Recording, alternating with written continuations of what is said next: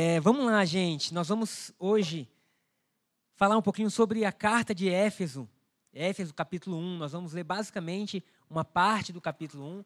E eu quero falar sobre o que, que tinha no coração de Paulo quando ele está escrevendo essa carta à igreja de Éfeso. Primeira coisa que eu tenho que perguntar, tanto para quem está aqui quanto para quem está online, se vocês puderem escrever, vai ser legal. É, teve alguma cidade que marcou sua vida?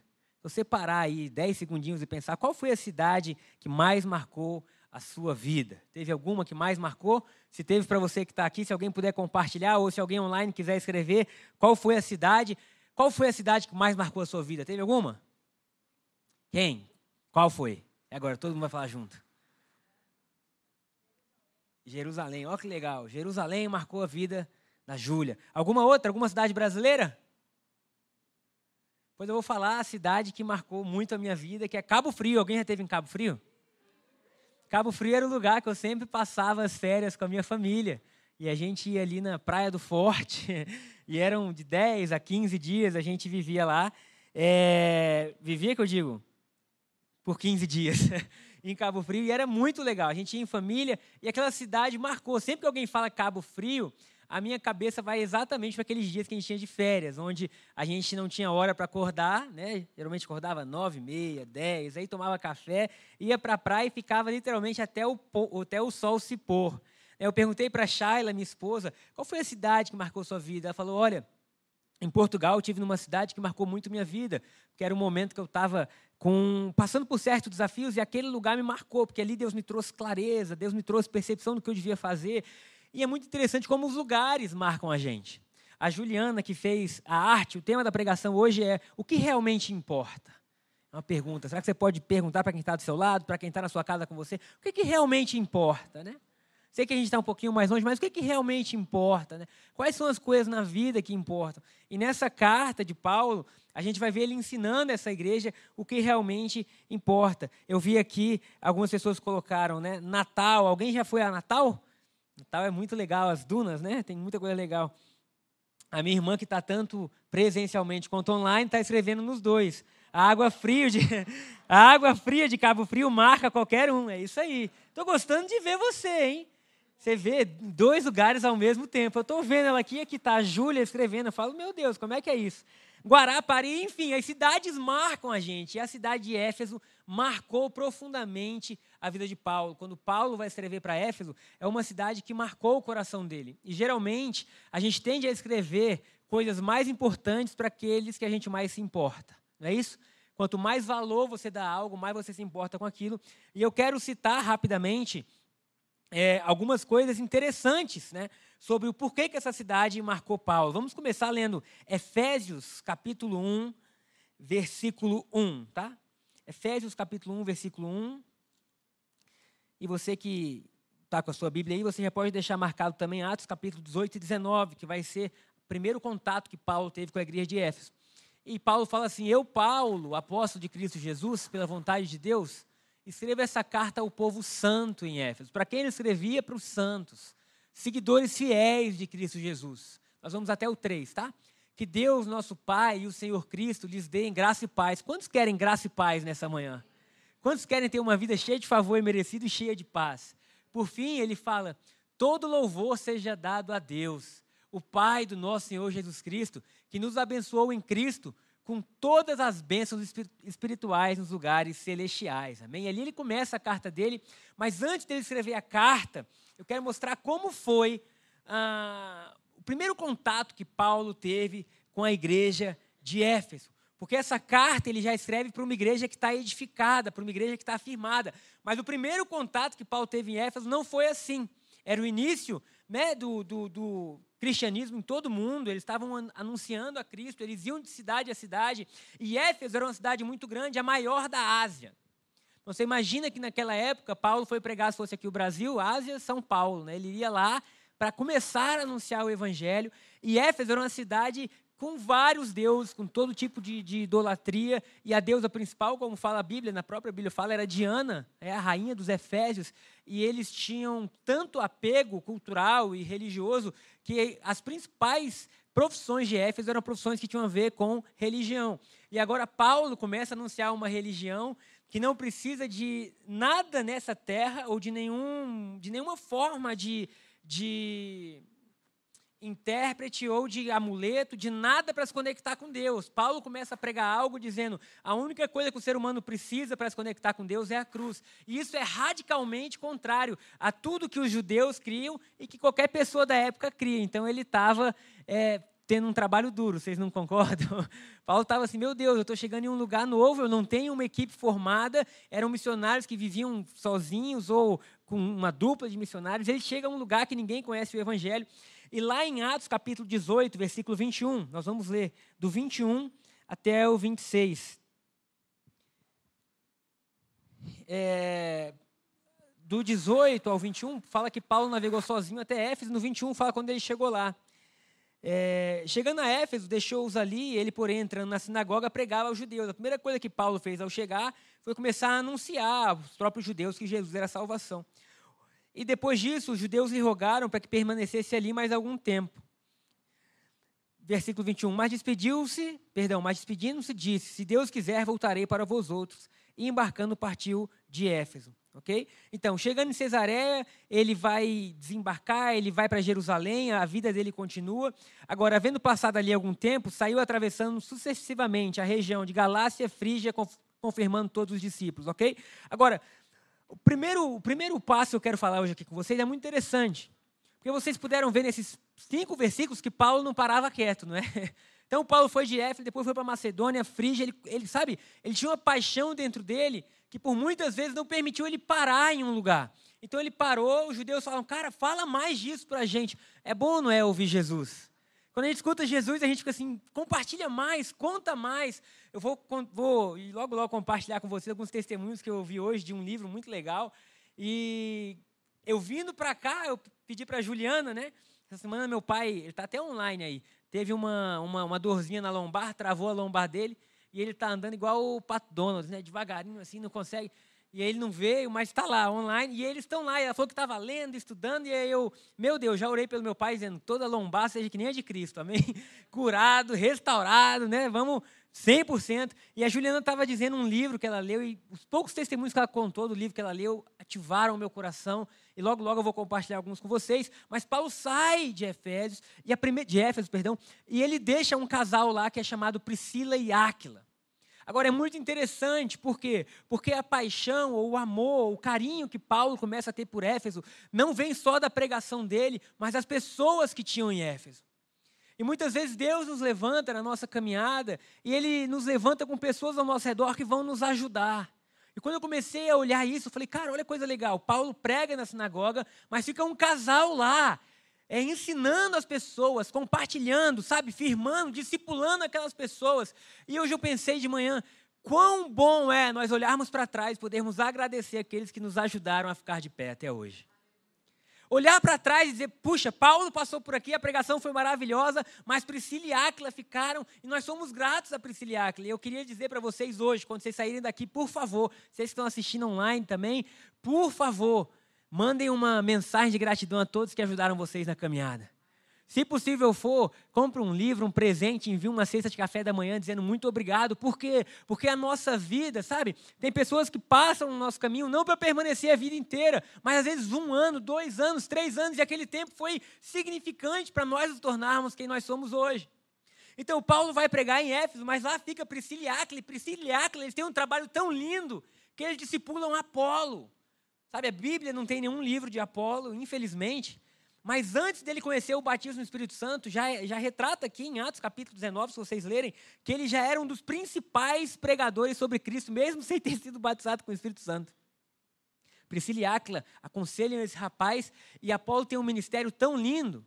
Sabe, queridos, por que, que eu estou falando isso? Porque às vezes tem lugares que a gente acha assim, ah, esse lugar é difícil demais, esse lugar é contrário, como era Éfeso. Mas de lugares improváveis, Deus pode levantar coisas maravilhosas.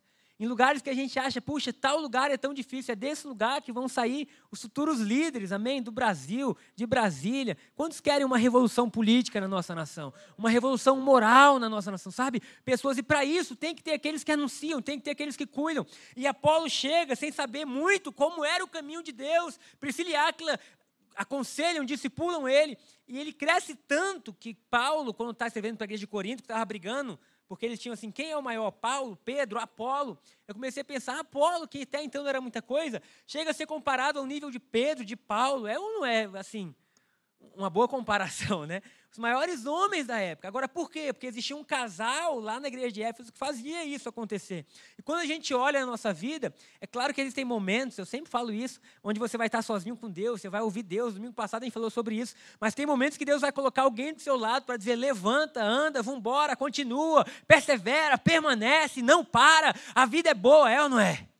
E nós temos que ser gratos a essas pessoas. E Paulo, quando ele olha para trás, a primeira coisa que, que ele vê é que existem pessoas naquela cidade que amam o Evangelho, que amam a Ele. E é muito bom nós pertencermos a uma comunidade onde tem pessoas que amam o nosso Jesus. Sabe, pessoas que estão dispostas a servir, que estão dispostas a continuar, a perseverar. E se você puder escolher, escolha muito bem as pessoas que você vai conviver.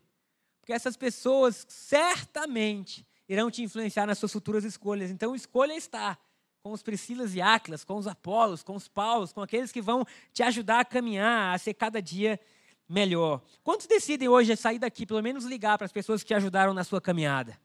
Talvez aquele que a primeira vez te apresentou Jesus, sabe? Puxa, obrigado, porque aquele dia você foi na minha casa e falou de Jesus, e aquele foi o início, aquele foi o começo, muito obrigado. Talvez ela esteja em outro estado, em outro lugar. Quão bom é nós sermos gratos. E a segunda coisa que eu acho interessante depois dessa é que quando Paulo retorna a Éfeso, depois da segunda viagem missionária dele a Éfeso, ele encontra ali um grupo de 12 pessoas também que estão anunciando. Agora você imagina, a maior cidade da época tinham 12 cristãos lá só. 12. E aí quando Paulo chega lá, ele encontra esse grupo, a igreja, e ele os ensina. Vamos lá em Atos capítulo 19, a gente vai ler do 1 até o 7, tá bom? Do 1 até o 7. Eu vou ler junto com vocês aqui para ser a mesma versão. Enquanto Apolo estava em Corinto, olha aí, Apolo já estava indo viajar também, as pessoas crescendo. Paulo viajou pelas regiões do interior até chegar de novo a Éfeso, no litoral, onde encontrou alguns discípulos. Ele lhes perguntou: Vocês receberam o Espírito Santo quando creram? Não, responderam eles. Nem sequer ouvimos que existe o Espírito Santo. Para um pouco aí. Imagina que Paulo ele está numa corrida contra o tempo para fazer o máximo possível com a vida dele. Então, Paulo ele já viveu muita coisa, ele já viu muita coisa, ele já teve em muitos lugares e agora ele está implantando igrejas por onde ele passa, porque ele sabe que a salvação não é por obras, é por fé. Amém? Ele sabe que o Espírito Santo atua no ser humano, ele olha a sua vida e ele tem um desejo tão grande que ele é praticamente consumido por esse desejo santo. É isso que é o desejo da minha vida todos os dias. Eu oro dizendo, Deus, me consome com paixão santa, me consome com força, para que eu não perca tempo, Deus. Às vezes a gente perde tempo com tanta bobeira. E Paulo chega nessa cidade e ele encontra lá 12 homens. Vamos botar 1, 2, 3, 4, 5, 6, 7, 8, 9, 10, 11, 12. Como se fosse só a ala direita aqui, parte da ala direita, 12. E a primeira coisa que ele pergunta para esses 12 é muito importante. Ele pergunta: bom, não importa quantos vocês são, de onde vocês são, qual é o emprego de vocês, qual é a condição financeira de vocês, se vocês sabem ou não sabem falar, eu tenho uma única pergunta para vocês: vocês receberam o Espírito Santo? É interessante essa pergunta. Porque muitas vezes a gente quer limitar ou marcar ou aproximar o sucesso que nós vamos ter pela capacidade das pessoas ao nosso redor, dizendo: será que eles têm curso superior? Sabe? Será que eles aprenderam homelética? Será que eles sabem? Sabe? São tantas perguntas que a gente acha que, que, que o sucesso está nelas que a gente até se perde. Mas Paulo fez uma só e ele pergunta assim: vocês receberam o Espírito Santo? E eles falam: não. Agora, por que, que Paulo pergunta se eles receberam o Espírito Santo? Porque quando você olha para Paulo, para a vida de Paulo, você tem essa resposta. Porque Paulo era tudo que qualquer mentor queria ter. Paulo, ele era extremamente disciplinado, é bom ou não é a disciplina? Sabe, ninguém precisava dizer, Paulo faz isso ou aquilo, ele já fazia porque ele era. Paulo era zeloso, Paulo era firme, Paulo era inteligente, Paulo era culto, Paulo era tanto judeu quanto romano. Paulo tinha tudo que qualquer pessoa precisava para ter um ministério bom. Mas agora, de repente, ele encontra uma luz no caminho de Damasco, e aquela luz faz ele cair no chão, e ele vê que tudo que ele tinha era insuficiente. E ele vê que tudo que ele se baseava era insuficiente. Ele vê que todas as credenciais humanas que ele tinha levaram ele a ter sangue nas mãos. Então ele olha qualquer capacidade humana e ele fala assim: puxa, Tudo que eu tinha para dar certo foi exatamente o que me fez dar errado. Sabe, o, o zelo que eu tinha foi contra o que Deus tinha. O ensino que eu tinha me fez ser apaixonado pelas coisas erradas. Tudo que eu construí na vida, sabe? Paulo era famoso, gente. Paulo era o jovem mais famoso da sua época, era o Neymar do Brasil. Numa nação que ama futebol, geralmente o mais famoso vai ser quem joga, não é isso?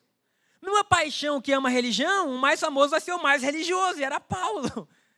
Então, Paulo, na sua juventude, ele fala: Eu me destacava de todos os demais, ele tinha tudo isso, mas de repente ele fala: Tudo isso perto de Cristo é nada.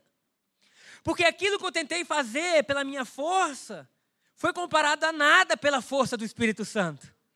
E ele fala: Todo o trabalho da minha vida não se compara a um dia movido pelo Espírito. Meu Deus. Tudo que eu conquistei, tudo que eu construí, tudo que eu aprendi, eu fui ensinado aos pés dos, dos principais teólogos e fariseus da minha época. Eu estava na escola de Gamaliel, sabe? Eu tinha anéis que me faziam entrar em qualquer lugar que eu quisesse, porque eu era uma autoridade. Mas quando eu vi a Cristo, tudo isso eu considerei como lixo. O que Paulo está falando para a gente não era assim, eu tinha uma vida destruída, pecaminosa e estava tudo ruim, eu considerei como lixo. Não. Paulo está falando, eu tive as melhores coisas. Mas as melhores coisas estavam baseadas em mim, no meu esforço. E quando eu vi Jesus, eu vi que o meu esforço é nada perto da cruz. E agora tudo aquilo que eu podia ter no meu esforço não é nada. Porque quando o Espírito sopra, tudo muda. Quando o Espírito mexe com a gente, a gente é transformado e ele fala: aquilo que eu tentei fazer na minha força, matando pessoas, prendendo. Querido, Estevão um dos grandes apóstolos que existiam na, na, na, Nova Aliança, em Atos capítulo 7, ele é morto pelo comando de Paulo. A Bíblia fala que as vestes de foram deixadas na mão de Saulo até então. Depois ele é transformado em Paulo. Então ele fala: tudo aquilo que eu tentei fazer, eu não consegui, mas um dia o Espírito Santo passou sobre mim e fez morada em mim. Então, quando ele vê aquela igreja, ele não está preocupado com a credencial que ela tinha, ele está preocupado com uma coisa: se vocês abrirem a vida de vocês para o Espírito, vocês vão funcionar. Vocês vão dar certo, vocês vão ter influência divina, sabe? A vida de vocês vai começar a ser chacoalhada totalmente diferente. Glória a Deus por isso. E ele continua falando no versículo 3. Então Paulo perguntou: Em que, pois, fostes batizados? Responderam eles: No batismo de João que era o mesmo batismo que Jesus foi batizado, no batismo de arrependimento, de mudança de vida. Verso 4, disse-lhes Paulo: João realizou o batismo de arrependimento, dizendo ao povo que cresce naquele que vinha depois dele, a saber, em Jesus. Então, o batismo de João era para mostrar assim, cara, você não dá conta por si só, você precisa de arrependimento, você precisa crer em Jesus. Verso 5: Eles, tendo ouvido isto, foram batizados em nome do Senhor Jesus. E impondo-lhes Paulo as mãos, veio sobre eles o Espírito Santo, e tanto falavam em línguas como profetizavam, e eram ao todos uns doze homens. Queridos, quando Paulo explica o que estava disponível, o que não podia ser pago por dinheiro, era só por fé, e impõe sobre ele as mãos, eles começam a falar em outras línguas e a profetizar. Eles começam a viver algo ali que não podia ser mais controlado pelo mover humano. Só Deus agora podia literalmente direcioná-los. É claro que nós já sabemos que quando Deus age na nossa vida, Ele não age com obrigação, mas Ele age com cooperação. Amém?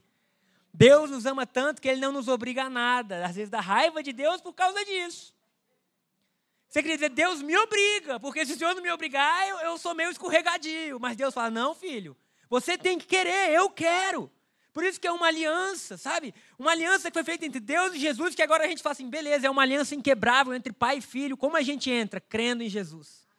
Aí quando a gente crê, agora a gente está dentro de Jesus, participando disso. Ô oh, glória! Então Paulo olha aqueles homens e ele fala assim: vocês estão do Espírito Santo. E quando o Espírito Santo vier, ele vai conduzir vocês. E aqui eu quero falar rapidamente é, do livro que a Juliana estava lendo que é bem legal, que é, é, assim, o nome do livro é, eu nunca li o livro, mas só pelo que ela falou eu já amei partes do livro, que é assim, eles falam em outras línguas, não sei se ela mandou a foto, aí essa aí é a foto que ela mandou, eles falam em outras línguas, o que, que é isso? Estava tendo um avivamento em determinado lugar, e um jornalista cético foi ver o que estava acontecendo, e ele começou a relatar o que estava acontecendo no avivamento. E é muito interessante que Deus, ele não está parado, Deus ele não está aposentado. Deus ele não está de férias. Deus ele continua agindo mesmo estando em descanso. Deus continua poderoso para transformar o que ele quiser. Deus continua sustentando o universo na palma das suas mãos. Eu me recuso a crer num evangelho que limita Deus. Que agora a gente entende tanto do evangelho que a gente botou Deus numa caixinha onde a gente só crê naquilo que a gente pode entender. Não, eu quero viver o que eu não entendo. Eu quero ver curas acontecendo que eu não entendo. Isso só pode ser Deus, sabe? Aquele que curou tantos continua curando. Aquele que fez a saúde não pode entregar a saúde para quem ele quiser. Mas aí você fala assim, puxa, mas aí não seria uma arbitrariedade de Deus? Não, porque ele falou, todo que crê está disponível, a gente só levanta as nossas mãos e recebe, e conforme a gente vai recebendo, nós vamos sendo transformados. Aí muitos perguntam, mas por que acontece com um e não acontece com o outro? Eu não sei, mas o fato de eu não saber não vai me impedir de crer. Porque bom seria, puxa, as pessoas estão com a mesma coisa, os dois foram curados. Às vezes um foi curado e o outro não. Como, por exemplo, o tanque de Betesda, onde existia uma multidão de enfermos. Jesus entra naquele lugar e não cura ninguém, a não ser um único homem. Enfermo há 38 anos. Jesus vai direto nele e fala: Quanto tempo você está aqui? 38 anos. E aquele cara começa a se justificar, dizendo: Estou há 38 anos porque o meu problema não é que eu sou cego ou surdo ou que eu sou leproso, eu não consigo andar. E quando as águas são, são mexidas pelo anjo, eu demoro demais até pular. Então eu estou há 38 anos aqui esperando. E Jesus fala assim: sua espera acabou. Porque aquele que é a própria água está aqui diante de você. Levanta, toma o teu leito e anda. Sabe, Deus não tem problema, sabe? Não, não é a nossa mentalidade de injustiça que vai parar Deus. Porque se fosse hoje em dia, ia ter um mimimi dizendo: por que não curou todo mundo? Por, não, meu irmão, porque nada, ele que sabe. O que importa é que os milagres de Deus estão disponíveis, o nosso Deus é poderoso e o mover do Espírito Santo não pode ser parado. Amém? Porque essa é a comunidade que nós vamos viver aqui. De fé, de alegria, de esperança de saber ser grato antes do milagre acontecer, quando o milagre acontecer, e por acaso, se não acontecer, tá tudo bem, porque nós somos dele, ele é nosso, e o maior milagre que qualquer ser humano pode experimentar é ter o nome escrito em um livro chamado Livro da Vida. Quando Davi ora, ele ora assim: restaura em mim a alegria da salvação. Porque o que a salvação produz é muito maior do que qualquer cura. Aleluia. Mas eu não vou, não vou fugir da pregação, não. E quando os milagres acontecem, produz alegria. Mas Jesus sempre falou, eu falei disso há dois domingos atrás, se eu não me engano. Não venham até mim por causa dos milagres, porque isso aí acaba. O joelho que estava ruim agora está bom, daqui a uma semana você acostumou já, não é? Acostumou. Mas venham a mim porque eu posso dar para vocês a comida que não perece. A comida que alimenta todo dia, a comida que faz um homem ter paz, ser feliz, ser pleno, poder andar, tranquilamente sobre a vida e sobre as intempéries da vida. Só Jesus pode fazer isso. E aí eu quero ler um texto aqui desse livro. Porque durante as reuniões, muitos eram batizados com o Espírito Santo, exatamente como aconteceu com a igreja de Éfeso. Posso ler para vocês? E aí o, o, livro diz assim: certo dia, um jovem de New Jersey, de nome Clifford, estava presente na reunião pentecostal deles, de acampamento no estado de Michigan. Aí você vai dizer assim: vocês são pentecostais? Não, nós somos de Cristo. Porque agora tudo querem colocar você numa caixa. É neopentecostal, é pentecostal, é tradicional. Não, não, não, querido, Deus não é nada disso. Deus é livre. Ele é o alfa, ele é o ômega, o início e o fim. Só quem faz isso é o homem, né? Mas eles estavam lá nessa reunião em Michigan. No decurso da reunião, Clifford recebeu o Espírito Santo e começou a falar em línguas. Estão preparados para o resto? Que isso aí já é maravilhoso. Uma senhora sentada perto dele ficou extremamente emocionada. Clifford estava falando alemão, esclareceu ela. Um fluente bom alemão, eu recebo, Jesus. Jesus, quando eu for viajar para os lugares, me, me dá esses dons, Senhor. Senhor deu para o Clifford. Mas não era somente isso que emocionava aquela senhora.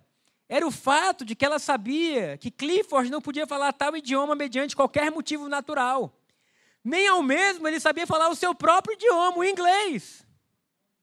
Clifford era surdo e mudo, que não ouvira um único som desde que sua enfermidade destruíra sua audição, quando estava com dois meses de idade. Meu irmão, essa senhora estava assim, esse menino nunca ouviu nada, como que ele está falando alemão? Sei lá. É o Espírito Santo produziu isso. E o que eu acho legal é que era um repórter que não cria. Cético, dizendo. É legal. Alguém já ouviu falar do Augusto Cury? Um dos maiores psicólogos, psiquiatras, que existe. Tem uns livros bem legais, O Mestre da Vida, O Mestre da Sensibilidade, O Mestre do Amor. E ele falou que ele era ateu. E ele falou assim: Eu vou estudar Jesus para mostrar que ele é uma farsa.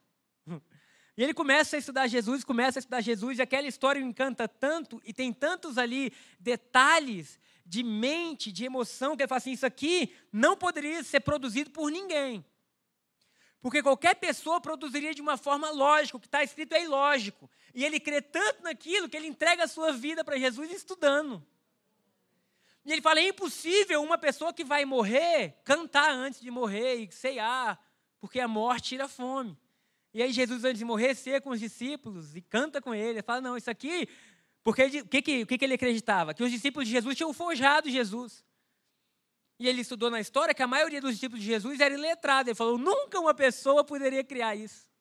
Porque uma pessoa iletrada ia dizer, naquela noite ele estava triste porque ia morrer, né? E estudando Jesus, ele se rendeu a Jesus. Será que você pode aplaudir? Será que você pode dizer amém? Será que você pode dizer aleluia? Então, o primeiro ponto foi que ele deixou ali pessoas que ele amava, Priscila, Áquila, né? Apolo passou por lá. O segundo é que existia um mover do Espírito Santo genuíno. E nós temos, assim, dentro do nosso coração algo que clama por, pelo que é eterno. Amém? E por fim, depois de anos, porque o que aconteceu? Paulo saiu, Paulo voltou, Paulo pregou, e ele cria uma escola chamada Escola de Tirano. E nessa escola ele fica por quase três anos explicando que era o Evangelho todos os dias. Deve ter sido glorioso, né? Todos os dias, onde você vai? Escola de Tirano. Lá está Paulo explicando as coisas que ele tinha tido a revelação, falando, sabe, acrescentando. Isso é maravilhoso. E isso está lá em Atos capítulo 19, versículo 11. Mas nós vamos ler do 8 ao 11, tá bom? Gente, isso aqui tudo era para ser a introdução da pregação. Porque a pregação era sobre Efésios, capítulo 1. Mas nós vamos ler o terceiro ponto. E se não der tempo nenhum, a gente deixa para uma outra oportunidade, amém? O importante é que a gente está sendo acrescentado por Deus. Atos 19, versículo 8, fala assim: Durante três meses, Paulo frequentou a sinagoga, onde falava ousadamente, dissertando e persuadindo com respeito ao reino de Deus. Visto que alguns deles se mostravam chateados e descrentes, falando mal do caminho diante da multidão, Paulo, apartando-se dele, separou os discípulos, passando a discorrer diariamente na escola de Tirano. Durou isso por espaço de dois anos, dando ensejo a que todos os habitantes da Ásia ouvissem a palavra do Senhor, tanto judeus como gregos. Agora, olha o versículo 11. E Deus, pelas mãos de Paulo, fazia milagres extraordinários. Eu creio nisso. Vamos para o 12, então, para a gente finalizar. A ponto de levarem aos enfermos lenços e aventais do seu uso pessoal, diante dos quais as enfermidades fugiam das suas vítimas e os espíritos malignos se retiravam. Isso é, isso é lindo demais, gente. Porque esses lenços que Paulo usava é porque ele fazia tenda. A profissão de Paulo era fazer tenda. Então, durante a sua profissão, ele suava. E no seu trabalho normal do dia a dia, suas vestes que estavam suadas eram carregadas pelas pessoas para levar para outro lugar. Porque a vida comum de Paulo, isso que eu quero que você entenda. A vida comum de Paulo carregava tanto da presença de Deus que o que era comum se tornou extraordinário. Porque a gente cria um negócio, não, tal dia, em tal culto, em tal encontro. Gente, Deus não fez dias, encontros e meses para serem diferentes, é tudo igual. A única diferença é a consciência que a gente tem do que a gente está vivendo. Então, quando a gente fala, vamos sair três dias, vamos para uma chácara, lá nós vamos ouvir, aprender, orar, a gente naquele momento está muito mais consciente, não é? Mas se a gente falasse isso aqui agora, o Espírito de Deus estaria presente aqui agora. E o que Paulo estava escrevendo aqui é que aquela escola de tirano e tudo que ele estava ensinando, vivendo, estava tão presente na vida deles que milagres começaram a brotar naturalmente. A Bíblia não fala, eles começaram a orar, orar, orar por milagres, sabe? A Bíblia fala que eles ensinaram o Evangelho, que eles viviam o Evangelho e que eles começaram a viver milagres extraordinários, porque a, o Evangelho é seguido por sinais e maravilhas. De forma que não é nosso papel ficar implorando por bênção, nosso papel é saber que nós somos abençoados. Não é nosso papel ficar orando para Deus realizar milagres, nosso papel é saber que em nós o milagre foi realizado. O nosso papel não é pedir como se nós fôssemos mendigos espirituais, pelo contrário, o nosso papel é declarar, sabendo que nós somos reis e sacerdotes. E isso muda tudo na nossa vida. Então, quando Paulo escreve aquela carta, eu imagino, sabe, Paulo, quando escreve a carta de Efésios, ah, os Efésios, perdão, ele estava preso já em Roma no final da sua vida. Eu imagino, se a gente não conseguir ler aqui agora, você chega em casa e lê, tá bom? Porque essa carta, ela começa mostrando a atuação de Deus em nós e o que Deus fez por nós, e ela termina mostrando para a gente como é a prática de vida do cristão. Como nós tratamos os outros, como nós tratamos os pais, como os pais tratam os filhos, como os maridos tratam as esposas. Então, Paulo estava ensinando para as pessoas como viver, mas o que eu acho lindo é que há um caminho. Não é assim, aprenda a viver e Deus fará isso. Esse não é o caminho do Evangelho. Sabe, não é seja isso porque aí Deus vai fazer isso. Deus não está à venda. O caminho do Evangelho é Deus é isso e fez isso por nós. Nós entendemos tanto isso que agora, naturalmente, esse é o nosso estilo de vida. Duas pessoas creram. Então a gente viu tanta beleza, tanta bondade, tanto amor, que agora a gente trata bem nossa esposa. Quem diz amém? Cara, a gente viu tanto em Deus, a gente viu tudo, sabe? A obra dele é tão completa que agora é normal nós termos uma cultura de bondade e amor em relação uns aos outros. Agora a gente não rouba mais, amém? Agora a gente não defrauda mais, a gente não mente mais. Ah, por quê? Vocês são obrigados? Não! Nunca fomos obrigados a isso. Mas nós fomos conquistados. E porque fomos conquistados, isso nasceu em nós. Sabe, um povo que é obrigado no início vai ter que ser obrigado até o final. É como aquele cachorro bravo que você fala assim: não abre o canil. Não abre o canil. Aí o cachorro está lá dentro e você acha que ele é calmo. Mas quando abre o canil, sai todo mundo correndo. A vida do cristão não foi para ser assim. Sabe, não abre o canil. Não abre o canil. Não, não. A vida do cristão foi: você vai reinar em vida. Você vai reinar no seu trabalho, na sua família, na sua casa, nas suas emoções. Aí talvez se olhe e diga assim: puxa, mas eu me vejo tão distante disso. É um processo. Por isso nós temos que ler, reler, aprender, viver.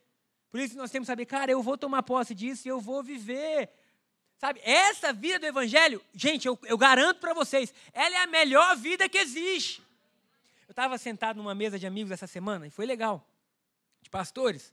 Ele veio de Belo Horizonte, não me conhecia, mandou, falou: Olha, eu sou de Belo Horizonte, sou um pastor lá, será que a gente podia tomar um café? E quando eu achei que era um café um a um, tinham cinco outros pastores na mesa. Eu cheguei lá, e no final eles me fizeram uma pergunta assim: Você crê no céu invadindo a terra? Eu pensei bem no que eu ia responder. Eu falei: Eu creio no céu invadindo a terra. Mas eu não creio no céu invadindo a terra apenas momentaneamente. Como se ah, nós estamos na igreja e de repente aconteceu algo, o céu invadiu a terra. Eu falei, eu já criei muito nisso. E quando você crê nisso, nada é suficiente. Porque qualquer sinal que você tem, existe outro ali na frente que você fala assim, puxa, mas aquele lá não aconteceu, a gente ainda está em débito, ainda está em dívida. Eu falei, isso não foi bom para mim. Como eu creio no céu invadindo a terra hoje? O céu invade a terra e o nosso estilo de vida é totalmente mudado. E esse estilo de vida é tão mudado que os milagres acontecem de forma natural. Mas o que a igreja mais celebra não são os milagres, é a presença. É Ele em nós. Sabe? Então, o que eu creio? Porque a gente pode vivenciar milagre no domingo, mas de segunda a sexta está todo mundo mal. E eu falei, não quero isso. Eu quero que o domingo ou o sábado, ou seja lá que dia for, seja só uma extensão do que a gente já vive do acordar ao dormir. Do acordar ao dormir, do acordar ao dormir. Oh, meu Deus. Isso é muito importante para a gente. Porque esse versículo me fala que é possível. Paulo estava trabalhando. Você não precisa sair do seu trabalho para fazer a obra de Jesus. Você não precisa. Ah, você trabalha num banco, você trabalha numa oficina, você é dentista, médico, você é professor, sei lá. Você limpa casas, meu amigo. Lá É o seu púlpito. É lá, você, meu Deus do céu. Se a gente entender que a nossa pregação é feita com a vida e não com o microfone, a gente ia deixar de ser chato. Sabe, um dia desse tem um amigo meu que é muito perseguido aqui no Brasil e eu amo ele. Nossa, mas chamaram ele de tudo que é nome, né, no Brasil. Aí beleza. Aí eu fui numa foto dele, ele fez do, do escritório dele, ele colocou atrás o Michael Jordan, botou um monte de coisa, né? E eu brinquei assim, gente, eu brinquei. Quando eu for aí, não quero nem mais falar nada, eu só quero conhecer seu escritório. Aí um chato de plantão botou assim embaixo: tá vendo? Deixam de anunciar Jesus pelos mínimos prazeres. Eu confesso, queridos, que eu passei 10 minutos dizendo: calma, você é manso, Jesus é manso, você é manso também. Você não precisa falar nada. Aí eu só coloquei assim, querido irmão, lembre-se que a pregação não é feita com microfone, mas com a vida.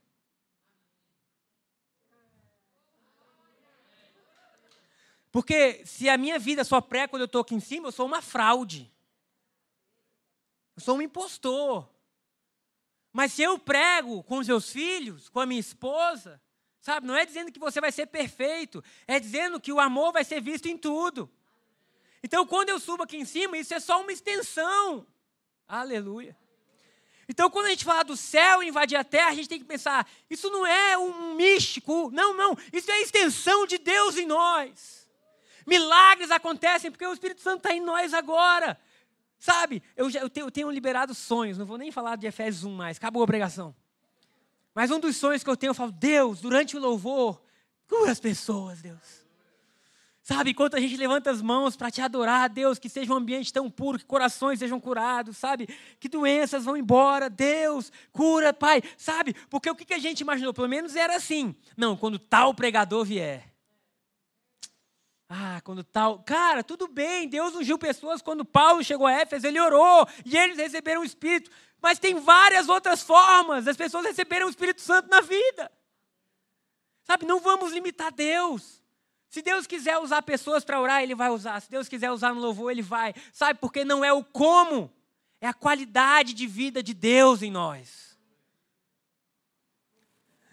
É a qualidade de vida de Deus em nós. Isso é o Evangelho vivo. Aí perguntaram mais assim, sabe, o que, que você crê então do céu? Eu falei, sabe, eu vou falar mais do Evangelho do que do céu. Aí o cara, tá bom, explica. Eu falei, eu creio que o Evangelho é tão bom se não houvesse nem céu nem inferno, deixar claro que existe, tá? Mas se não houvesse, nós viveríamos da mesma maneira que vivemos hoje. Porque essa é a maior prova de que a nossa vida realmente vale a pena. Porque se nós vivemos da forma que a gente vive, só porque ah, um dia vai existir o céu, ou porque a gente está fugindo de alguma coisa, não, não. Se não existisse mais nada, a gente recebeu tanta plenitude de Deus, que a gente viveria da mesma forma, porque agora não é uma expectativa futura do que nós vamos ter, é uma realidade presente. É uma realidade presente, é Cristo vivendo em nós, Cristo vivendo em nós. E glória a Deus, porque a gente pode se alegrar mil vezes mais, porque quando tudo isso acabar, a gente vai para o céu. Mas o céu não é um escape. O céu é uma realidade já aberta para qualquer cristão.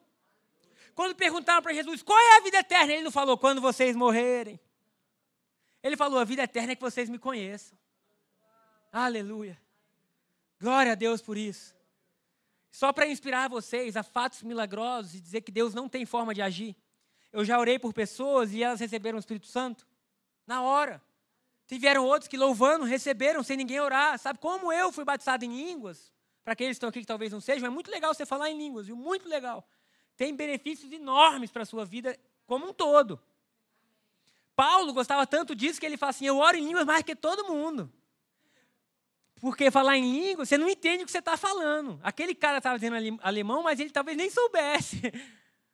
Mas a Bíblia fala assim: em mistérios você fala diretamente com Deus.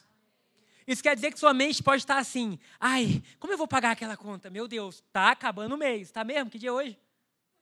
Está acabando o mês. Senhor, 27, provê, Deus. Então você está orando aquilo que você sabe. Aí de repente você começa a orar em língua, você está dizendo assim: obrigado, porque eu tenho mais do que eu preciso, Deus. Obrigado porque eu sou cercado de bênçãos espirituais. Obrigado que eu nunca vi um justo a mendigar o pão. Obrigado, Deus, porque tudo que é de Cristo é meu também. Sabe, a oração em línguas é aquela que às vezes sua mente não alcançaria, mas seu espírito já sabe. Aí você pergunta assim: e você, como você recebeu em línguas? Imitando. Eu comecei a imitar. Com dois anos de idade eu aprendi a falar em línguas. Como? Nós éramos crianças, lá em casa tinham reuniões de, de, de, de fogo de sapatinho de fogo mesmo. Tanto que o vizinho de baixo, que não era cristão, dizia: O que acontece lá que parece que tem um terremoto acontecendo na, na casa de cima? É, a gente, não, é só quarta-feira. Ele já sabia, não, quarta-feira a gente sai de casa e deixa vocês lá. Lembra disso, filha? E a gente não ligava muito para essa parte de falar, porque criança não liga muito para isso. Criança gosta o quê? De experiência, né? Disney, ela quer. Mas falava assim, papai e mamãe, quando começar a oração, chama a gente.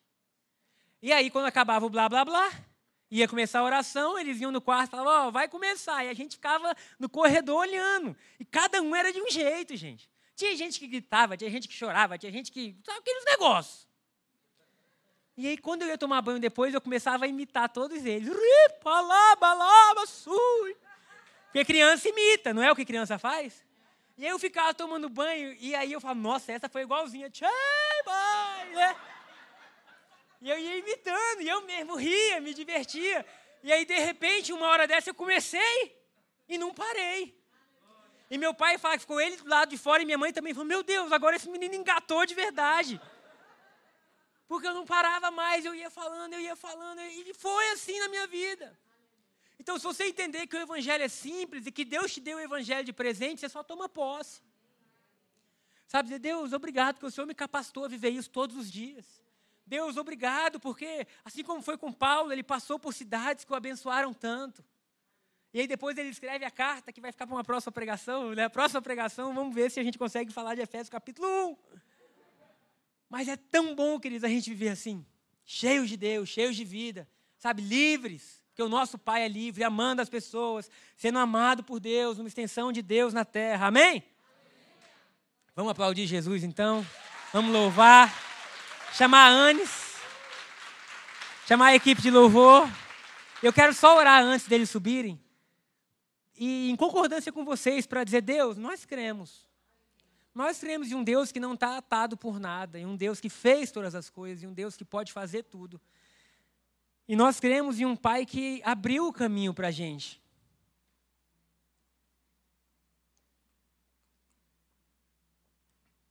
Obrigado, Angélica. Você ia levar, né? E aí eu tive que tomar um pouco antes. Vamos ficar em pé? Vamos orar? Eu quero convidar você que está em casa também agora a se colocar em pé. E todos nós, nós vamos crer. E enquanto louvor, pode ser uma das duas últimas? Você escolhe. É uma que ele cantou, que ninguém me vê como tu vês, é algo assim. E a última é linda também. Eu sei que mexeu muito comigo mas eu não estou lembrando a letra. De novo, é a mesma música que eu tento lembrar e não consigo. Mas nessa manhã, queridos, nós vamos só levantar as nossas mãos aos céus, nós vamos receber. E dizer, Deus, nós recebemos, Deus. Nós recebemos esse amor inconfundível, essa graça imparável, esses milagres que não podem ser produzidos. Nós recebemos a atuação do Espírito Santo em nós. Talvez você tenha chegado aqui e você se sente tão, tão aquém, sabe? Talvez você olhe as suas atitudes e a sua vida e você diga, Deus, eu preciso de uma mudança radical. E eu quero que você tenha convicção de que há um rio de vida, de águas limpas passando sobre você e te limpando, te curando. Sabe? Você tenha convicção de que os seus pecados são perdoados. Aleluia. Convicção de que um novo caminho Jesus abriu para nós. Convicção de que não há nada, não há nada que se compare à beleza de Jesus. Paulo fala: nem ontem, nem hoje, nem no amanhã, nada, tudo é por Ele, para Ele, por meio dele. E esse homem que é tudo está em você. Esse homem que junta céu e terra, aleluia. Esse homem que pode curar, que sara, que levanta enfermos há 38 anos sarados, que faz um surdo e mudo orar em outras línguas. Ele pode fazer. A mão do nosso Deus não está atada. Senhor, eu oro, Pai, com toda a sinceridade e certeza que há no meu coração, E eu libero tudo que o Senhor já conquistou por nós na cruz.